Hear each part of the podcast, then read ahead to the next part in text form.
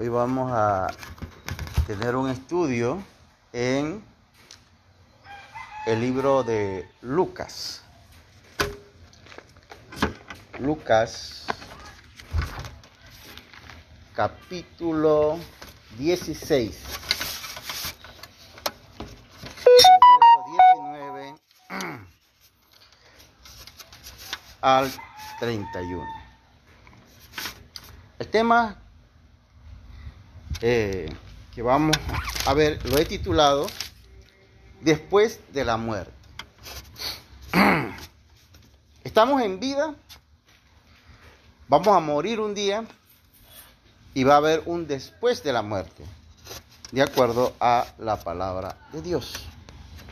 Vamos a ver a través de este texto lo que nos dice la Sagrada Escritura. Había un hombre rico que se vestía de púrpura y de, fino, de lino fino y hacía cada día banquete con esplendidez. Había también un mendigo llamado Lázaro que estaba echado a la puerta de aquel lleno de llagas y ansiaba saciarse de las migajas que caían de la mesa del rico. Y aún los perros venían y le lamían las llagas. Aconteció que murió el mendigo y fue llevado por los ángeles al seno de Abraham. Murió también el rico y fue sepultado. Y en el Hades alzó sus ojos estando en tormentos y vio de lejos a Abraham y a Lázaro en su seno. Entonces él dando voces dijo, Padre Abraham, ten misericordia de mí y envía a Lázaro para que moje la punta de su dedo en agua y refresque mi lengua, porque estoy atormentado en esta llama. Pero Abraham le dijo, Hijo, acuérdate que recibiste tus bienes en tu vida y Lázaro también males, pero ahora este es consolado aquí y tú atormentado. Además de todo esto, una gran cima está puesta entre nosotros y vosotros, de manera que los que quisieran pasar de aquí a vosotros no pueden, ni de allá pasar acá. Entonces le dijo, te ruego pues, Padre, que le envíes a la casa de mi Padre, porque tengo cinco hermanos para que les testifique a fin de que no vengan ellos también a este lugar de tormento. Y Abraham le dijo, a Moisés y a los profetas tienen, óiganlos. Él entonces dijo, no, padre Abraham, pero si alguno fuere a ellos de entre los muertos, se arrepentirán. Mas Abraham le dijo, si no oyen a Moisés y a los profetas, tampoco se persuadirán, aunque alguno se levantare de los muertos. Palabra del Señor.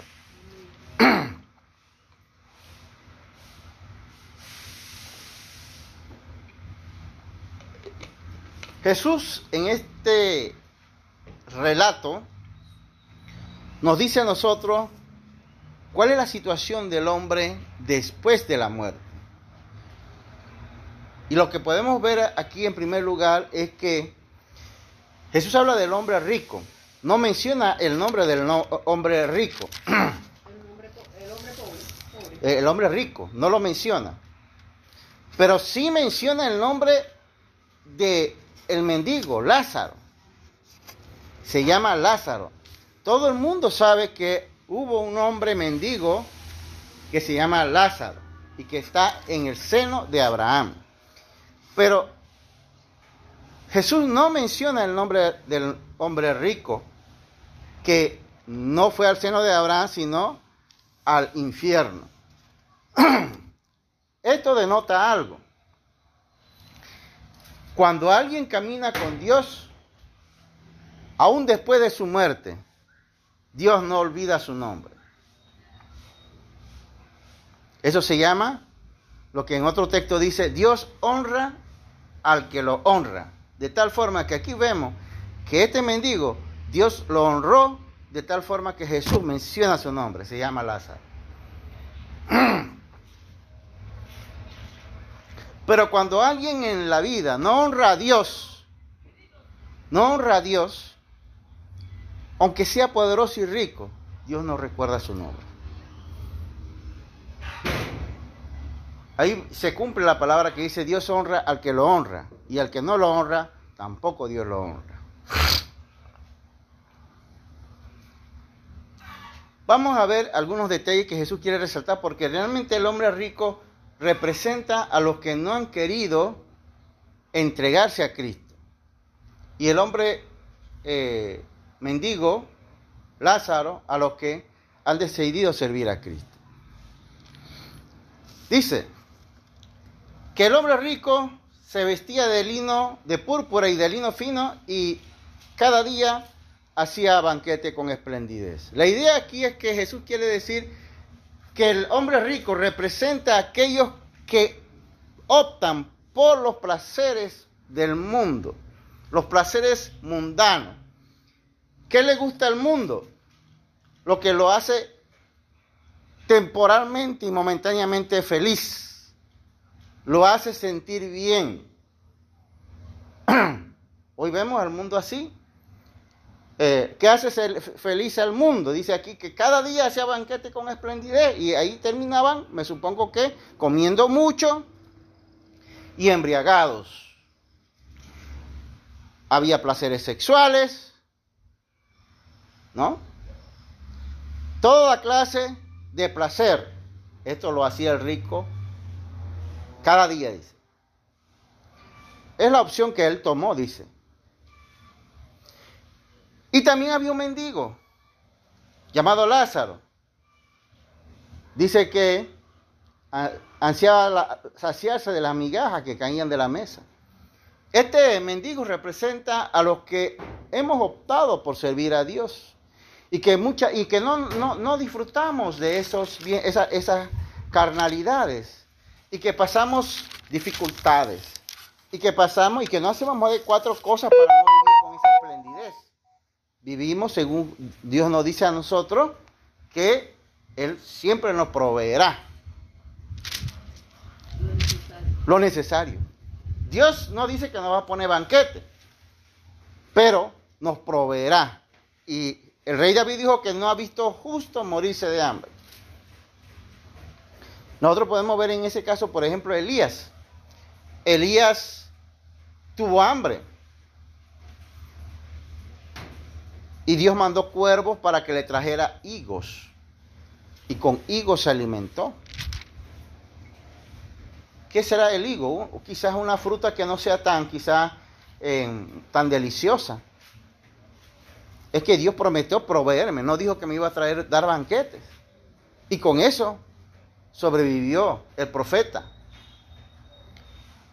Dios mandó eh, al mismo profeta Elías en un momento dado, donde había hambruna, a una viuda, la viuda de Sarepta, muy famosa. Dice eh, que cuando eh, Elías le, pidió algo, ella dijo, no tengo nada. Fíjese la mentalidad que tiene la viuda de Sarepta, no tengo nada. Solo un poquito de harina para un par de hojaldres.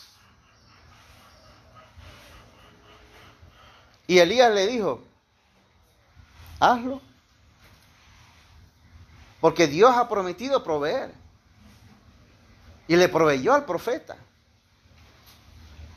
No le dijo, te voy a hacer un banquete, pero le proveyó y comió hojaldre hasta que tuvo allí. No sé cuánto tiempo tuvo Elías ahí, pero tuvo por mucho tiempo. En la casa de la, de la viuda, a punta de arepa. Dios le proveyó. Ese es nuestro Dios. Siempre va a proveernos. A lo mejor un día tendremos que comer solo arroz con coco. Sin obuchucito. Bueno, el rico representa, el pobre, el mendigo representa al que ha querido optar por Dios. Y, y, por optar por Dios muchas veces tendremos que comer lo que Dios nos provea. Quizás no comeremos banquetes como comía el hombre rico.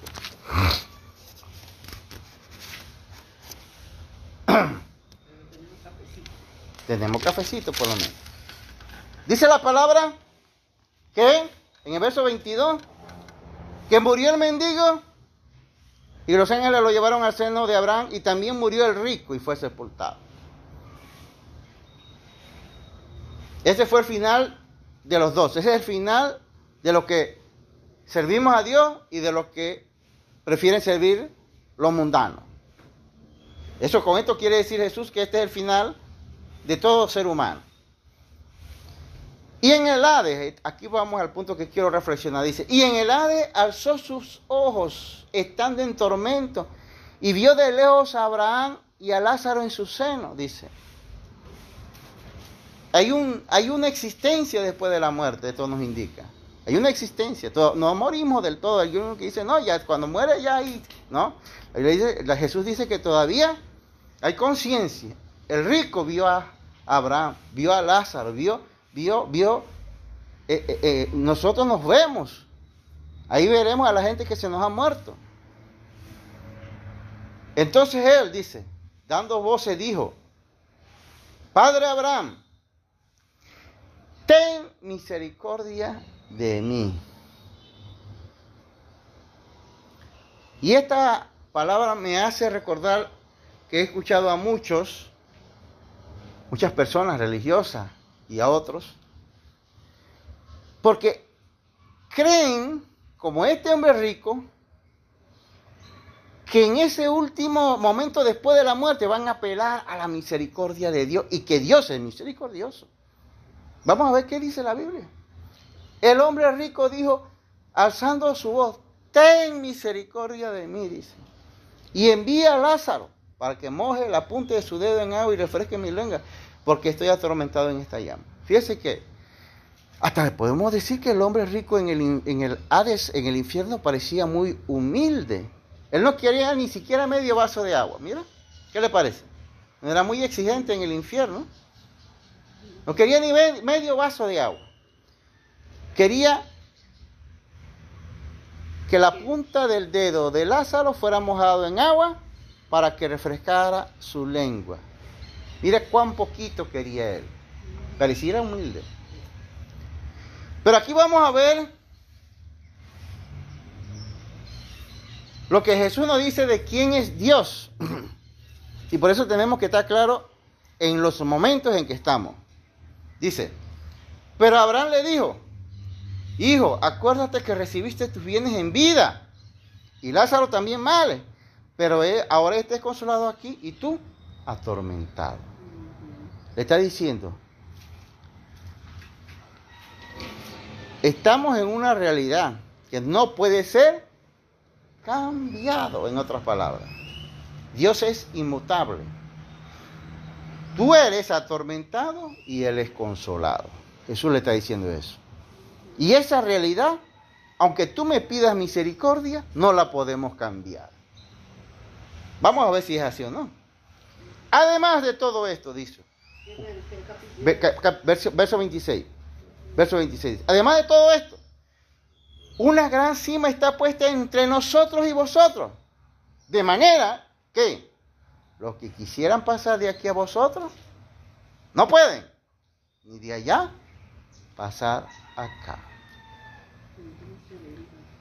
El, verso 26 nos dice a nosotros que ya no se puede pedir misericordia ese día. Porque dice Abraham, que representa al Padre. Los que están allá en el infierno no pueden pasar acá. Y los que están aquí en el seno de Abraham, que representa el cielo, tampoco pueden pasar allá. Ya no se puede hacer más nada. El rico se equivocó. Él pensó, como muchos hoy piensan, que pueden vivir el Dios me puede perdonar al final. Ahí dice Dios, ahí dice Jesús que no es así. Ese día la decisión estuvo tomada y Dios no echó para atrás. Pero vamos a ver otro detalle, porque este hombre rico me hace recordar a muchas personas que, que un Dios, no sé, como tonto. Dice el verso 27. Ya una vez le dice, ya, de aquí para allá y de allá para acá no se puede. Y misericordia ya no hay, ya no es tiempo de misericordia, le dice Dios. Entonces le dijo, mira esta parte, 27, entonces le dijo, te ruego pues, Padre, que le envíes a la casa de mi Padre, porque tengo cinco hermanos para que les testifiquen, a fin de que vengan, eh, no vengan ellos también a este lugar de tormento. Esta parte me llama la atención. Porque ahora el rico en el infierno le ha nacido el deseo de ser misionero. ¿Qué le parece? Ahora en el infierno quiere ser misionero. Como dice, después de la, de la yegua muerta, la chácara maíz. Bueno, pues. Ahora quiere ser misionero y le pide a Abraham, envía a alguien allá para que testifique lo que hacen los misioneros, los evangelistas. Envía un evangelista allá, dice. Él, él- él le pide eso. Le entró, diríamos, tardíamente. Ya tarde, porque ya después del infierno nadie puede ser misionero. Eso es lo que quiere decir Cristo. Después de la muerte, nadie puede ser misionero. En vida podemos ser misioneros. Y no es fácil ser misionero. No es fácil ser evangelista. Porque pasamos como seres humanos toda clase de problemas y dificultades y desánimos. El propio Elías, ese gran profeta Elías, cuando precisamente pasó 40 días sin comer, huyendo de Jezabel, que le había dicho, le envió la cabeza de, de varios muertos y le dijo, así te tendré mañana. ¿Qué le parece? Así te tendré mañana. Y Elías salió huyendo. 40 días sin comer, caminando. Y finalmente le dijo a Dios, quítame la vida. No soy mejor que mis padres. Quiere decir que lo- los evangelistas llegan a momentos duros, sin comida, solo, caminando. ¿Cuántas horas tenía caminando huyendo de Jezabel, que le había sentenciado a muerte? Y le dijo a Dios, ya, ya, ya, ya no quiero ser profeta, ya, mejor mátame y ya. ¿no? Es fácil. Porque es como el mendigo. Pasaremos hambre, necesidades, por mantener nuestra convicción en Dios. Vamos a seguir leyendo. Y Abraham le dijo, mira, le dijo a este misionero tardío. Ya se convirtió el, el rico en misionero tardío. Ya no puede ser misionero. Dice, y Abraham le dijo, a Moisés y a los profetas tienen, óiganlos. En otras palabras, lo que Abraham le estaba diciendo, ya Moisés había muerto mucho tiempo y los profetas que están en Cristo ya también habían muerto.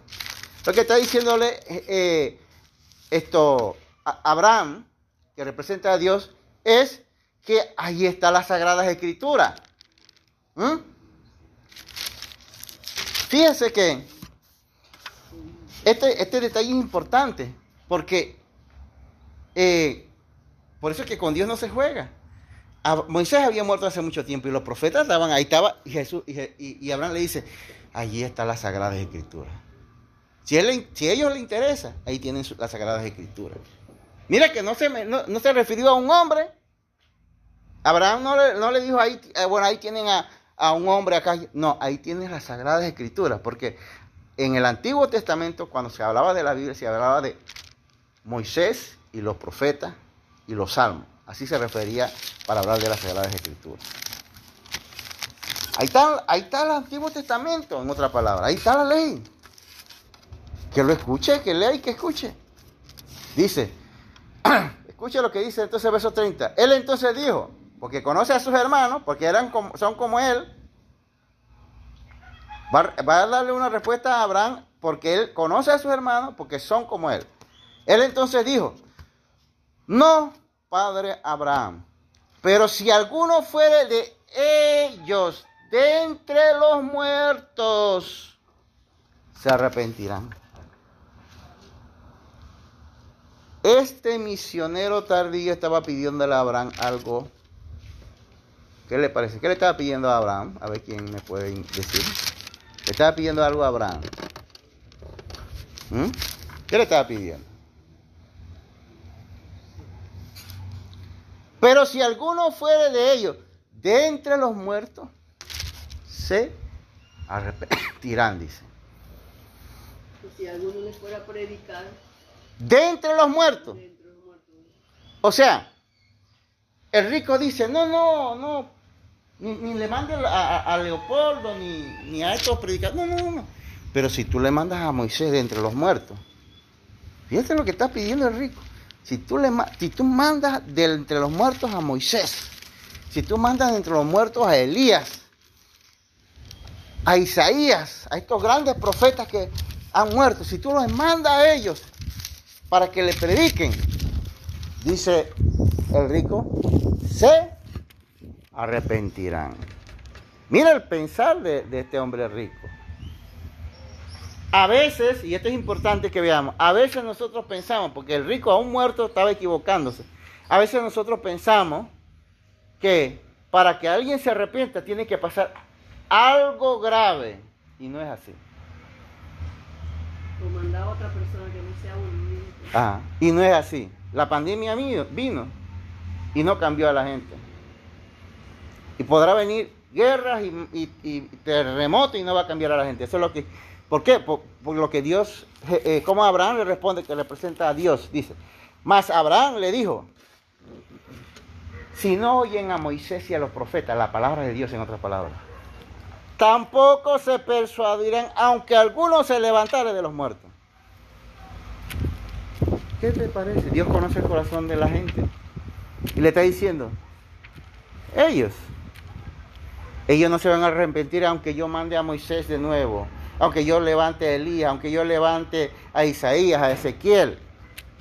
Ellos, dice, no se persuadirán, o sea, no se arrepentirán.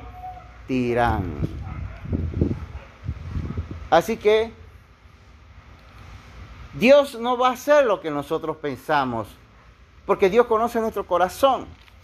Dios no va a hacer, eh, bueno, si tal persona me predica o tal persona me enseña, yo no, porque Dios sabe nuestro corazón. Dice, tampoco se persuadirán. Ahí tiene la, la Biblia. Ahí está la Sagrada Escritura. Hablan estos profetas, estos siervos de Dios. Pero además de eso, eso nos enseña algo. Que cuando una persona no quiere arrepentirse, no entiende que va a haber un después de la muerte, no lo entienden, porque así lo creía eh, el rico. El rico apostó. No, yo sé que al final de cuentas Dios es Dios de amor, dijo. Y cuando yo le diga misericordia, él va, él va a escucharme. Y no es así. No es así, no, no, no nos llamemos a engaño, porque no es así. Por eso nuestra oportunidad es ahora. Vamos a ver si lo que estamos señalando eh, es correcto, ¿no? Isaías 1.15. Nosotros tenemos que ver, Hebreos dice que Dios es Dios de amor y fuego consumidor, dice Isaías. Y vamos a ver qué nos dice el, el profeta Isaías en el capítulo 1, verso 15.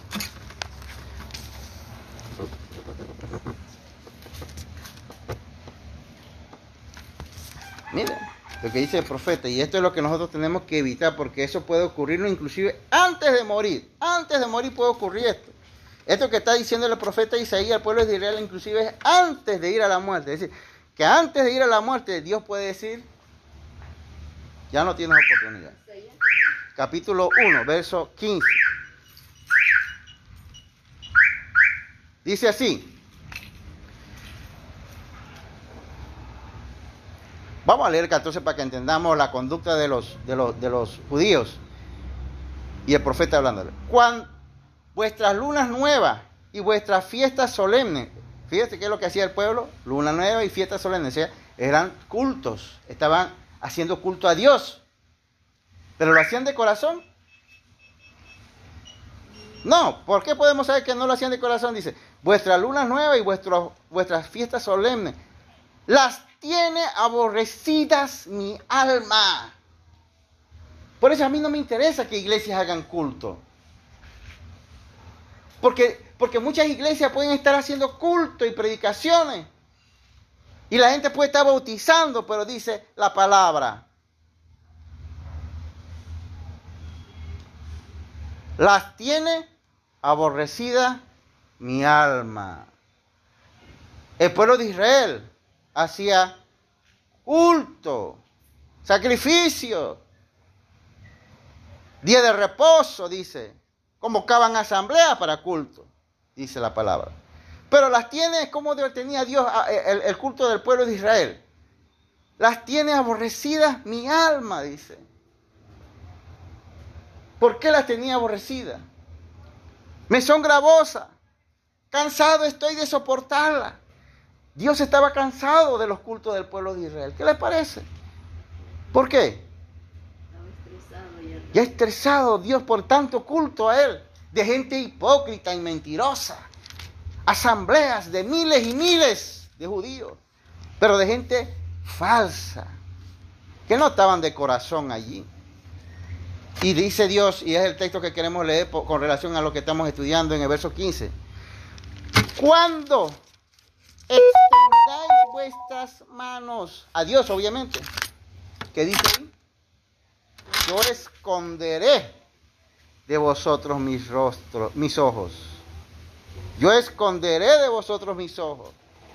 Asimismo, mire, cuando multipliquéis la oración, yo no oiré. Palabra de Dios, ahí no, Dios no está zigzagueando de que mira que tal vez, no, no. Dios es no, no. Dice, cuando extiendan su mano, ni los voy a ver. Cuando oren mucho, ni los escucharé. Llenas están de sangre vuestras manos. Entonces vemos aquí que Dios es un Dios inmutable. Por mucho que pidamos misericordia a Dios, cuando nuestra rebeldía es al extremo, dice Él, ni los voy a ver, ni los escucharé. Vamos a leer un último texto para... El 16 dice, lavaos y limpiaos, quitad la iniquidad de vuestras obras delante de mis ojos, dejad de hacerlo malo. Es la única forma que Dios nos puede escuchar. Pero de lo contrario, dice la palabra que Dios esconderá sus ojos. ¿Ah? Aprended a hacer el bien, buscad el juicio, restituid al agraviado, haced justicia al huérfano, amparad a la viuda. ¿Ves? Todo lo que estaban haciendo, esto significa cuando dice aprended a hacer el bien, que estaban haciendo el mal. Buscad el juicio, no hacían justicia. Los juzgados estaban llenos de coimero, ¿no? Los juzgados, cuando dice hacer justicia, ¿qué estaba pasando en los juzgados? ¿Ah? Sobornando. Cuando dice restituir al agraviado, ¿qué ha pasado con el agraviado? El, que era agraviado por una finca lo que sea. Dice, restituye, devuélvale lo, que le has quitado, en otras palabras. Devuélvele lo que le has quitado al, agraviado, dice. ¿Ah? Haced justicia al huérfano. Amparad a la vida. Dios había dado dos cosas importantes en su época, en el Antiguo Testamento. Cualquiera podía, todo pecado es pecado. Pero hay dos clases de pecados que Dios no toleraba en el pueblo de Israel. Por las circunstancias de aquella época. Y quizás no sea tanto así ahora, pero por las circunstancias de aquella época. Una sociedad muy machista, donde cuando una persona quedaba sin papá ni mamá, quedaba desamparada socialmente si un huérfano era avasallado, Dios no pasaba por alto eso. Por eso es que aquí el texto dice eso. Y en aquella sociedad, cuando una mujer quedaba viuda, es decir, sin marido, sin hijos, quedaba también desamparada.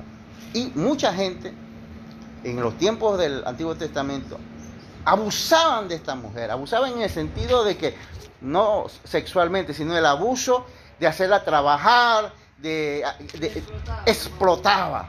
Y Dios, por eso el texto habla de esos dos casos. Porque tal vez alguien podía explotar a un hombre. Y eso era pecado también. Pero hay dos cosas que Dios no, eso era como quien dice, ahí, ahí llegaste al colmo con Dios. Las viudas y los huérfanos. Son dos cosas que Dios no toleraba. ¿No? Nosotros hoy podemos ver, cuando nosotros vemos personas muy nosotros somos vulnerables, pero en el camino encontraremos gente muy vulnerable, muy, muy huérfana, muy desamparada. Y tenemos que tener mucho cuidado, porque puede ser que acá no tengan a nadie, pero allá arriba hay alguien que ve todo, papá Dios. Y por eso es que aquí Dios dice, así como tú no los escuchaste a ellos, porque son pobres y humildes, ahora yo no te escucho. Ah, tú estás extendiendo tu mano. Ellos tendieron su mano también. Ahora yo no. Ni te veo. Dios, cuando dice, aunque multipliques tus oraciones, Dios lo que está diciendo ahí, que nosotros podemos decir, Padre, misericordia, misericordia. Esas cosas no estremecen a Dios. Hacer los rosarios. O. Eso no, eso no estremece a Dios. Dios no se conmueve por eso. El rico se equivocó. El rico pensó que iba a conmover el corazón de Dios. Y Dios le dijo, ya la suerte está echada. Ahora tú estás allá en el infierno. Y el mendigo, que representa a los cristianos, está aquí. Ya lo hecho está hecho. Todo esto después de la muerte. Después de la muerte, la palabra nos indica que ya no hay oportunidad. La oportunidad es cuando estamos en vida. Tenemos a un Dios justo que no cambia de decisiones. El rico tenía mucha riqueza, mucho poder. Tal vez era una persona hasta muy bonita, muy simpática, pero esas cosas quizás nos mueven a nosotros los humanos. Pero a Dios esas cosas no le conmueven, no le impresionan. Si a Lucifer no le impresionó. La palabra Lucifer, porque a veces la gente dice no, dice ¿quién le pone Lucifer a un hijo? Nadie. Pero Dios le llamó a Satanás Lucifer, que antes de su caída era un hombre extraordinario, porque significa lucero de la mañana. Era un nombre bonito el significado. Pero ahora nosotros sabemos que el Lucifer es lo satánico, ¿no? Pero, ¿qué dice la palabra? Era hermoso más que todas las criaturas, el diablo dice. Caminaba sobre llamas. O sea, la gloria de, de, del diablo era, extraordi era extraordinaria. Pero se creció. Porque dice la Biblia que él dice, subiré a los cielos y seré mayor que el Altísimo. Ahí se equivocó. Ahí se equivocó. Porque Dios tiene dimensiones. Por ejemplo, la dimensión de hoy de los que estamos vivos es de los que tienen oportunidad de obedecer el Evangelio. Una vez que morimos, después de la muerte, ¿hay oportunidad? Según la palabra. Según la palabra, no según yo. ¿Hay oportunidad? No hay oportunidad. Que Dios le bendiga. Muy bien, vamos, voy a tener un estudio bíblico. Eh, que he titulado Renacer. Renacer. Y este tema esto está basado en Juan capítulo 3, Juan el Evangelio de Juan, capítulo 3, verso 3. Juan capítulo 3, verso 3. Dice así la palabra de Dios. Respondió Jesús y le dijo, de cierto, de cierto te digo, que el que no naciere de nuevo no puede ver el reino de Dios. Este, esta narración la conocemos, se trata de Jesús y Nicodemos. Cuando Nicodemos, un gran maestro, se le acercó a Jesús de noche. Todos sabemos pues que en el relato, Nicodemos va de noche porque no quiere que los demás fariseos lo vean. Y, la noche era como para eh, encubrirse. pero él tenía inquietudes. Eh, sabemos que él dice también que a, nombre propio y a nombre de los demás estos fariseos y judíos, dice, sabemos que has venido de Dios como maestro. Entonces, ahí claramente declara que los propios fariseos, los propios escribas, sabían que Jesús venía de parte de Dios. Pero ¿qué es lo que no hacía que ellos aceptaran el mensaje?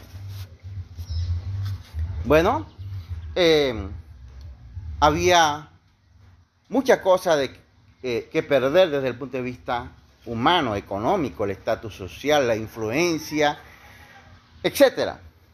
Muchas cosas que perder. Y ellos no estaban dispuestos a perder todo lo, que habían ganado eh, por aceptar lo que era evidente ante los ojos de ellos que Jesús era el enviado de Dios.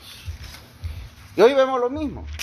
Hoy vemos que hay muchas personas que no están dispuestas abandonar posiciones, privilegios, influencia, ventajas, aunque saben que están mal y que no están en, en Jesús. Aquí Jesús le plantea un tema a Nicodemo y un tema que sigue siendo importante hasta el sol de hoy.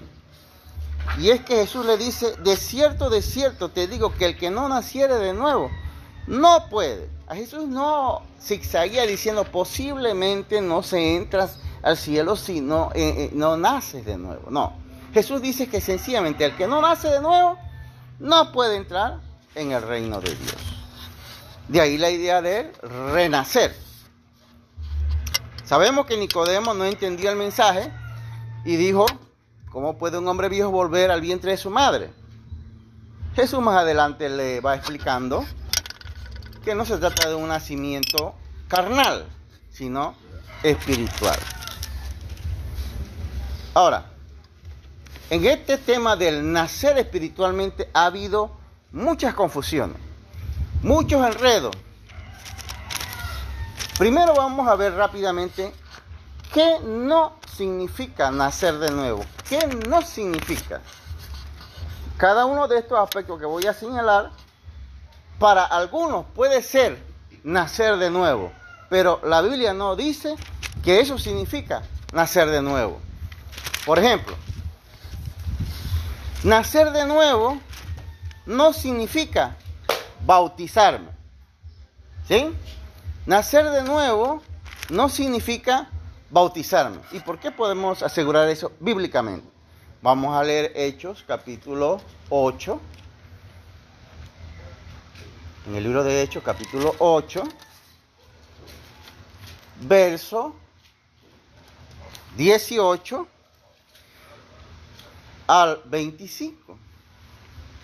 Dice así la palabra de Dios. Cuando vio Simón que por la imposición de la mano de los apóstoles se daba el Espíritu Santo, les ofreció dinero, diciendo, dame también a mí este poder para que cualquiera a quien yo impusiera las manos reciba el Espíritu Santo. Entonces Pedro le dijo, tu dinero perezca contigo, porque has pensado que el don de Dios se obtiene con dinero. No tienes tú parte ni suerte en este asunto, porque tu corazón no es recto delante de Dios. Arrepiéntete pues de esta tu maldad y ruega a Dios y quizá te sea perdonado el pensamiento de tu corazón. Porque en hiel de amargura y en prisión de maldad veo que estás. Respondiendo entonces Simón dijo, rogad vosotros por mí al Señor, para que nada de esto que habéis dicho venga sobre mí. Y ellos habiendo testificado y alabado y hablado la palabra de Dios, se volvieron a Jerusalén y en muchas poblaciones de los samaritanos anunciaron el Evangelio. ¿Quién era Simón? A quien aquí Pedro le dice, tu dinero perezca contigo porque veo que en maldad está. ¿Quién era Simón? Era un hermano de la iglesia. Era un hermano que se había bautizado. Se había bautizado como muchos hoy se bautizan. Pero, ¿había nacido de nuevo? Si, si el apóstol Pedro dice, porque en hiel de amargura y en prisión de maldad vos que estás. Entonces, este hombre no nació de nuevo porque se bautizó, ¿no es verdad? No. De modo que podemos entonces plantear nuestra primera tesis es que el bautismo no significa nacer de nuevo. Porque este es un caso típico de alguien que se había bautizado y no había nacido de nuevo. ¿Seguía en, qué? En maldad. Dice el, eh, el verso 21, porque tu corazón no es recto delante de Dios. Pero se había bautizado. Para aquellos que piensan que el bautismo es nacer de nuevo, se están equivocando en, el, en la conclusión. No significa nacer de nuevo. Tampoco significa nacer de nuevo, unirse a una iglesia. Vamos a leer el texto y hacer luego la explicación. Gálatas, capítulo 2. Gálatas 2. Está después de Corintio. Verso 4. Versos 2, 4. Dice el apóstol Pablo así.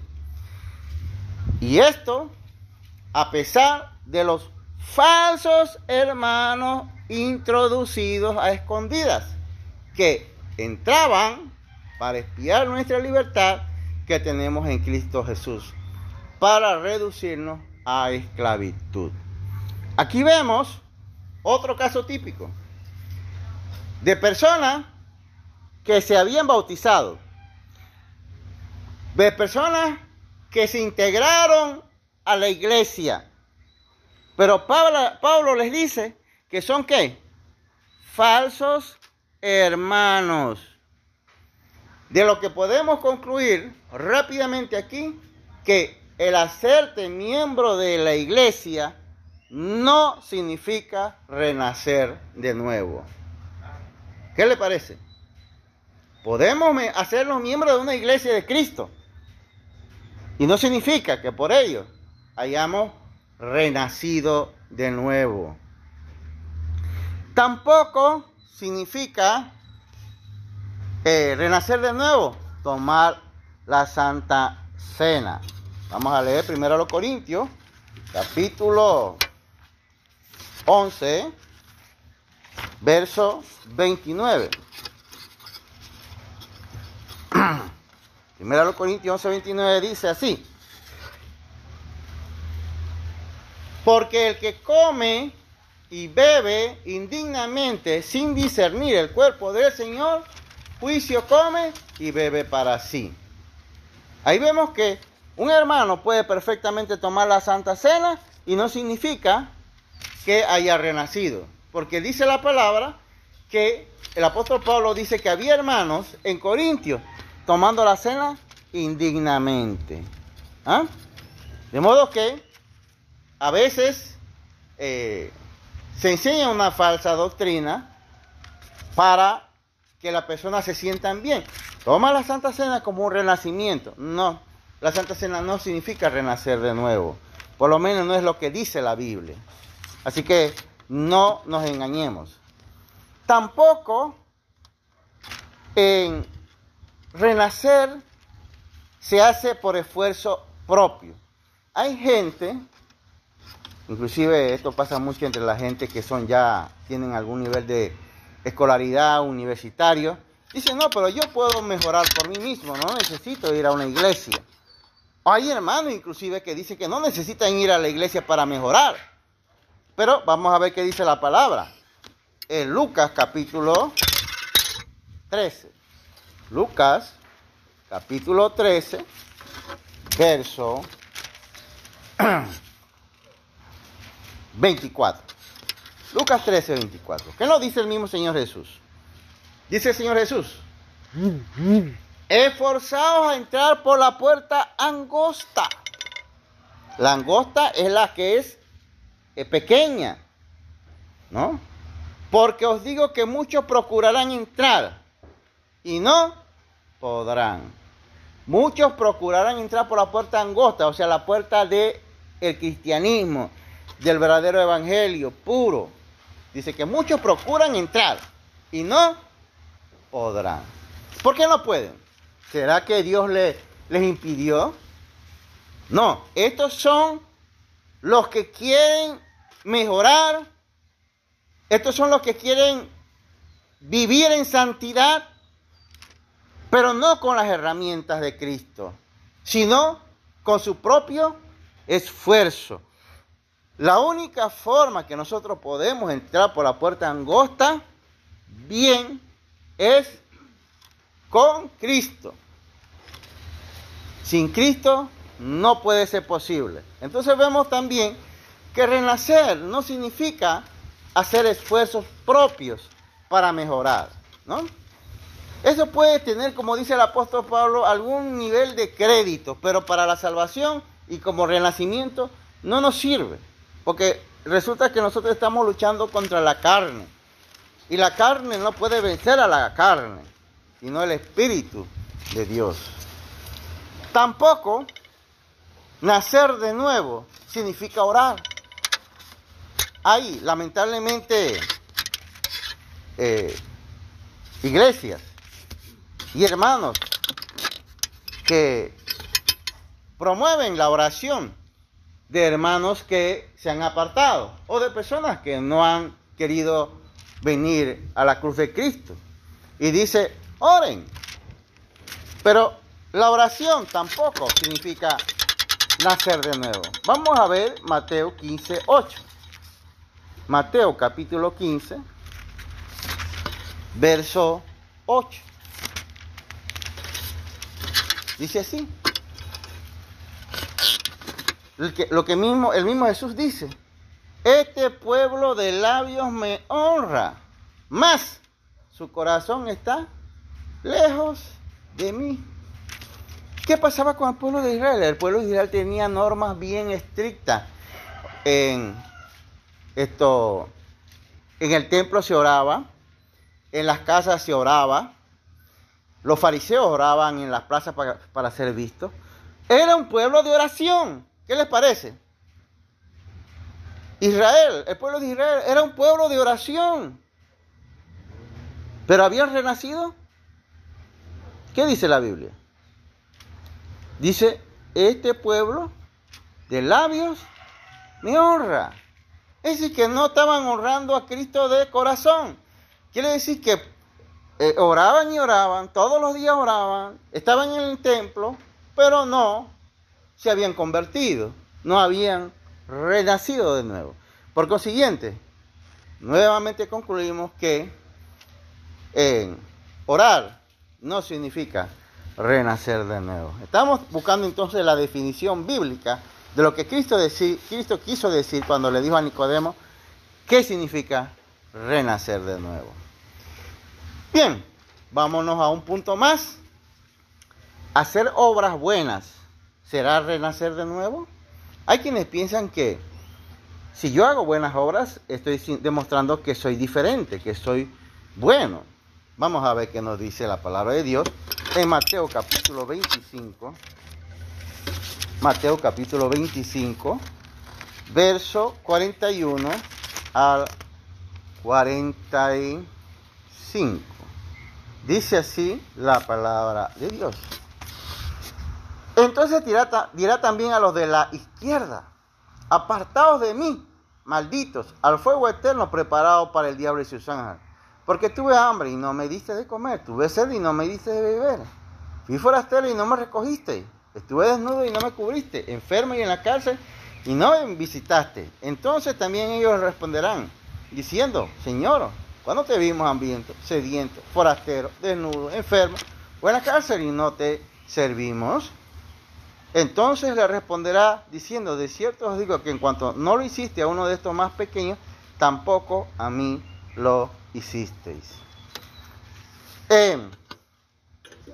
Jesús aquí habla de un grupo de personas que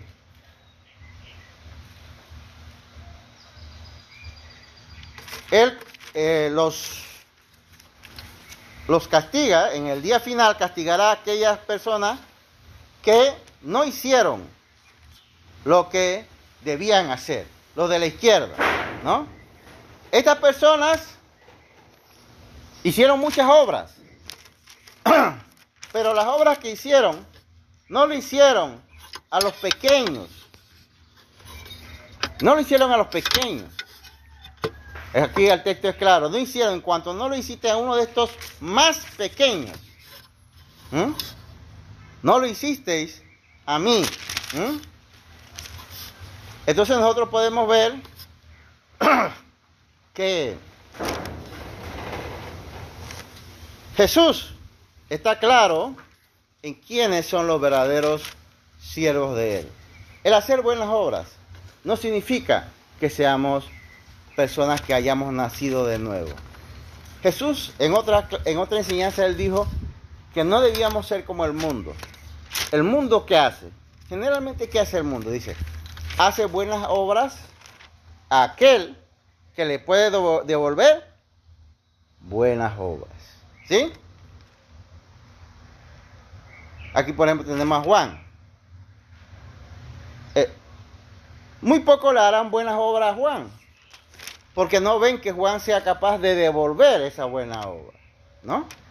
Pero ahí tenemos un caso de un caso, eh, como que Jesús habla, pequeño. ¿Quiénes son los pequeños? Son aquellos que no te pueden devolver el, bien que tú le hagas, ¿no? Y en el mundo hay muchas personas afligidas, necesitadas, que no te devolverán lo que tú haces, ¿no? Estas personas hacían bien, pero como Jesús dice en otros textos, se lo hacían a que le podía devolver ese bien, porque el mundo se maneja así. Yo le hago un regalo a alguien y esa persona, cuando yo le pida X cosa, me lo va a devolver. Pero Jesús dice, eso lo hace el mundo. El cristiano no puede ser así. El cristiano tiene que demostrar que es diferente. ¿Y cómo es diferente? Cuando tú le haces un bien a alguien que no te puede devolver ese bien. Entonces estamos marcando una diferencia entre el mundo y nosotros. llama Ah, eh, bueno, ese en el mundo comercial y donde no se está tratando de, de fingir, diríamos así, sería un canje, pero Dios no quiere canje desde el punto de vista espiritual, ¿no? Desde el punto de vista espiritual, yo voy a visitar a un enfermo en, la, en el hospital o en su hogar, no esperando que ese enfermo me devuelva nada. Es más, si no me puede devolver mejor, porque Dios sabe que estoy haciendo un esfuerzo a nombre de Él.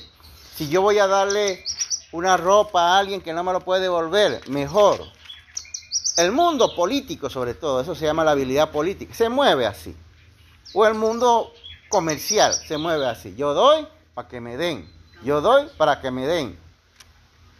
Desde el punto de vista comercial está bien, pero desde el punto de vista espiritual, no. Porque dice Jesús que el mundo hace eso. Los cristianos tenemos que hacer bien a aquellos que no nos pueden devolver ese favor. Bien, entonces hemos visto varias cosas aquí. Hemos visto que el bautismo no es nacer de nuevo, que el unirse a la iglesia no es nacer de nuevo, que el tomar la Santa Cena no es nacer de nuevo, que el orar no es nacer de nuevo, que mejorar no es nacer de nuevo. Que hacer buenas obras no es nacer de nuevo. Entonces, ¿qué será nacer de nuevo? ¿Y cómo saber si yo he nacido de nuevo? La Biblia da la respuesta también. Vamos a leer rápidamente, porque el tiempo va volando. En, primeramente vamos a leer en Salmos 51, verso. Con este salmo podríamos ahondar toda la idea, pero quiero aprovechar para otro texto más. Salmos 51,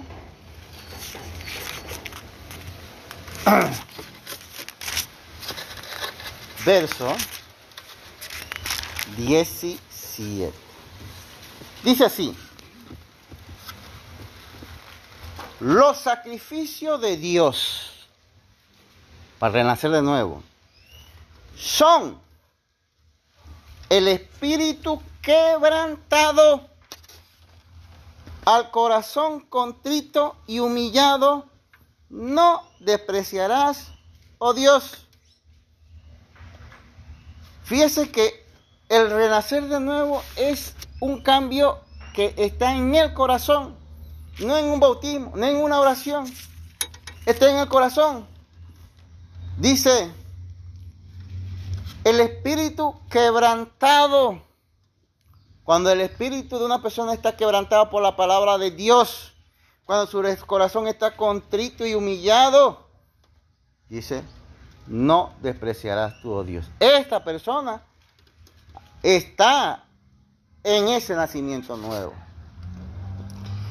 Este es un caso, y gracias a Dios que está ahí este Salmo 51, porque se trata de el caso del pecado de David cuando adulteró con eh, la mujer de Urias, del general Urias. Y cuando, además de que adulteró, asesinó al general, el rey David. Y se calcula más o menos que el rey David pasó todo un año Parece que ese pecado él lo, ocultó. Y pasó todo un año, más o menos, bajo ese con ese pecado oculto. Y él era el rey. ¿Quién le podía decir algo? Nadie.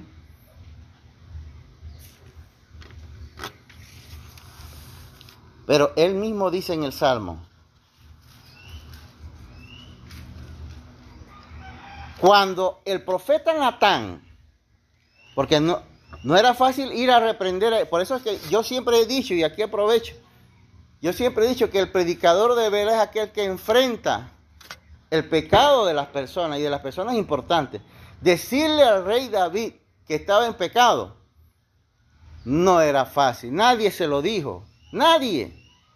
Pero Dios envió un profeta que se llama Natán el profeta Natán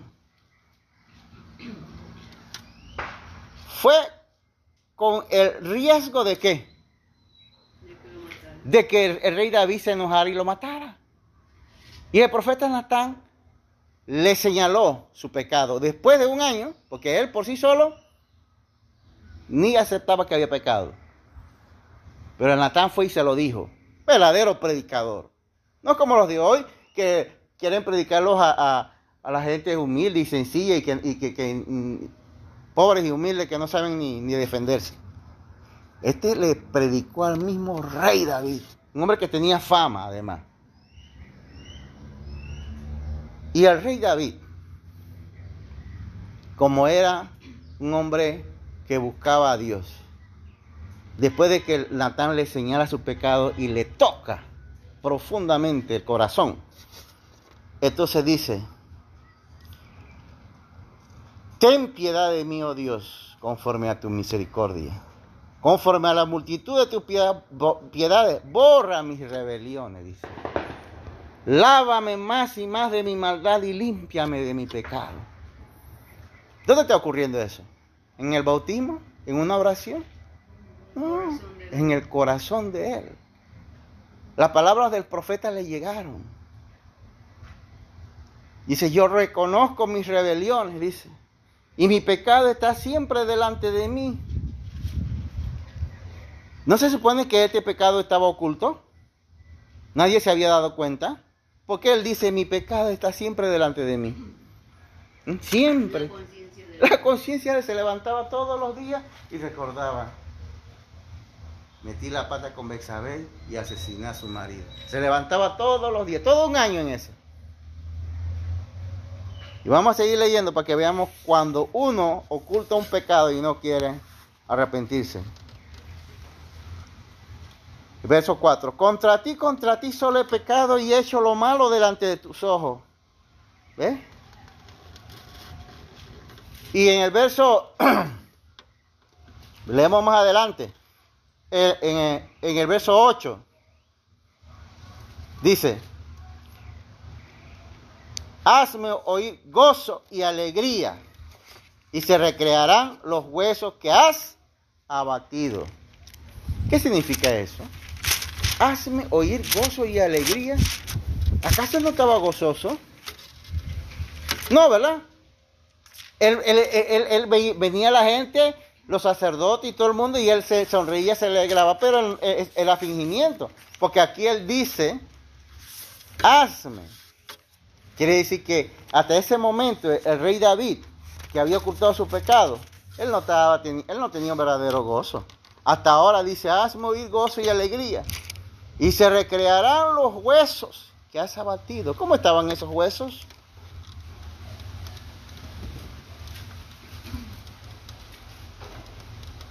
Tensos, porque dice se recrearán. Quiere decir que ese pecado que él tenía oculto tenía todo su cuerpo físico hasta tenso. ¿No? No lo dejaba ni dormir, ¿no? Nosotros podemos ver eso más adelante, ¿no?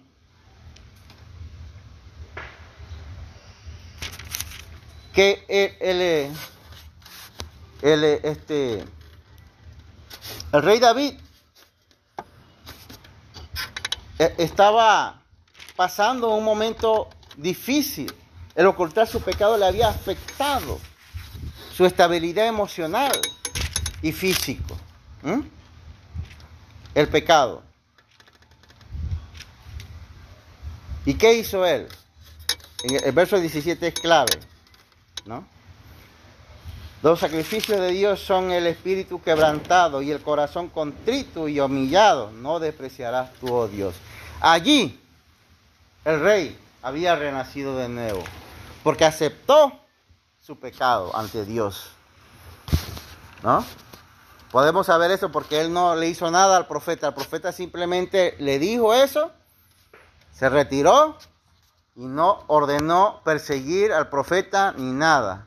Quiere decir que él aceptó que él era un hombre pecador, malo.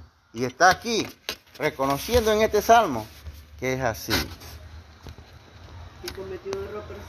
pero se arrepintió. Así mismo es. Este, ese arrepentimiento verdadero de corazón significa renacer de nuevo. ¿Cómo sé que he nacido de nuevo? ¿Cómo yo sé que realmente he nacido de nuevo? Vamos a Romanos capítulo 8. Romanos 8.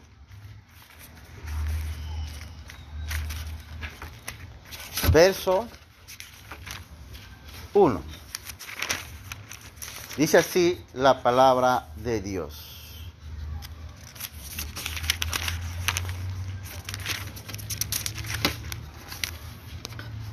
Fíjese. Ahora pues, ninguna condenación hay para los que están en Cristo Jesús. Miren, los que se han bautizado, los que han orado, los que están en la iglesia, los que han tomado la Santa Cena, los que se esfuerzan por mejorar. ¿Quién les dice? Ninguna condenación hay para los que están en Cristo Jesús. Los que no andan conforme a la carne, sino conforme al Espíritu. ¿No? Porque la ley del Espíritu de vida en Cristo Jesús me ha liberado de la ley del pecado y de la muerte, por lo que era, por lo que, lo que era imposible para la ley por cuanto era de por la carne, Dios ha enviado a su Hijo en semejanza de carne de pecado y a causa del pecado condenó al pecado en la carne. ¿No? Entonces aquí vemos claramente que el renacer de nuevo es andar en Cristo y no andar en el Espíritu y no conforme a la carne. Ahí lo dice claramente. ¿no? Eso es renacer de nuevo. Hay mucha gente engañada porque uno de los conceptos o definiciones que se ha desarrollado en las iglesias es decir que eh, cuando Jesús habló del nacer de nuevo se refería al bautismo. Y el bautismo no es renacer de nuevo. El bautismo es un acto que hay que cumplir, sí. Como un símbolo de que yo acepté, acepto a Cristo. Pero el bautismo en sí no significa que yo haya renacido de nuevo. Es un... Es como el que entra a una universidad o un colegio si no pasa, eh, puede matricularse, pero eso no significa que tú ya tú tienes el título. Así mismo es. Puede matricularse, pero tiene que pasar cada materia. Cada materia tiene que hacer. Vamos a seguir leyendo en Romanos 8:16 ahora para ir entendiendo pues el concepto de renacer. Cuando nosotros vivimos conforme a Cristo, porque este texto es largo, no lo he cortado por la idea aquí fundamental es que vivimos conforme al Espíritu y no conforme a la carne, ¿no? Porque en el verso 10 dice, pero si Cristo está en vosotros, el cuerpo en verdad está muerto a causa del pecado, mas el Espíritu vive a causa de la justicia. Si Cristo realmente está en nosotros, nosotros hacemos morir el pecado. Si Cristo realmente está en nosotros, entonces podemos decir que hemos renacido. Entonces, si eso lo hacemos así, si aceptamos y permitimos que Cristo haga una transformación en nosotros, dice la palabra en Romanos 8:16. Observe esto. El Espíritu mismo da testimonio a nuestro espíritu. Eso nadie te lo tiene que decir. A veces, a veces yo escucho como que hay personas que están buscando que alguien, si esto usted no lo logra, usted está mal. Dice aquí, el Espíritu mismo da testimonio a nuestro espíritu de que somos, ¿qué? Hijos de Dios. Hijos de Dios. El Espíritu Santo da testimonio a ti de que eres hijo de Dios. Si eso no lo logras, eso no, no, no me lo tienen que responder, pero aquí dice la palabra que el Espíritu da testimonio a mi espíritu. El Espíritu Santo da testimonio a mi espíritu de que soy hijo de Dios. ¿Cuándo? Cuando realmente estoy en Cristo Jesús. Pero, si yo no estoy en Cristo Jesús, sino que sigo andando conforme al mundo, ningún espíritu me va a decir a mí que soy hijo de Dios. Aunque por ahí hay una teología que dice que todos somos hijos de Dios, pero eso no es verdad. Vamos a leer un último texto bíblico, segundo a los Corintios 5, 17. Dice así la palabra de Dios. Segundo a los Corintios 5, 17. Con esto se define claramente el concepto de renacer. Dice, segundo a los Corintios 5, 17. De manera, de modo, que si alguno está en Cristo, nueva criatura es, o sea, ha renacido, en otra palabra. Las cosas viejas pasaron. He aquí todas son hechas nuevas. Las cosas viejas, ¿qué son? Borrachera, adulterio, odio, rencor, idolatría, brujería, todas las cosas que son del mundo son cosas viejas, dice el apóstol Pablo. El que es nueva criatura dice que todas estas cosas viejas han pasado. He aquí todas son hechas nuevas. Viene a vivir una vida diferente, nueva. De modo que tengo que decirlo y con tristeza que hay muchos que se engañan pensando que tienen un han renacido. Han renacido, muchos piensan que han renacido porque pertenecen a la iglesia. Han renacido porque se han bautizado. No. Yo tengo que salvar mi ministerio y decir, y nosotros tenemos que salvar nuestro ministerio. Y decir que la Biblia no dice eso. ¿Es así? La Biblia no dice eso. El renacer de nuevo es dejar todas las cosas viejas atrás. Estamos luchando porque no somos perfectos, pero reconocemos que las cosas viejas hay que dejarlas atrás. Y tal vez yo estoy luchando y usted está luchando con algo viejo, pero tenemos que reconocer que renacer de nuevo es dejar todo atrás. Y hacer que las cosas nuevas vengan, las de Cristo, a nuestras vidas. Que Dios le bendiga.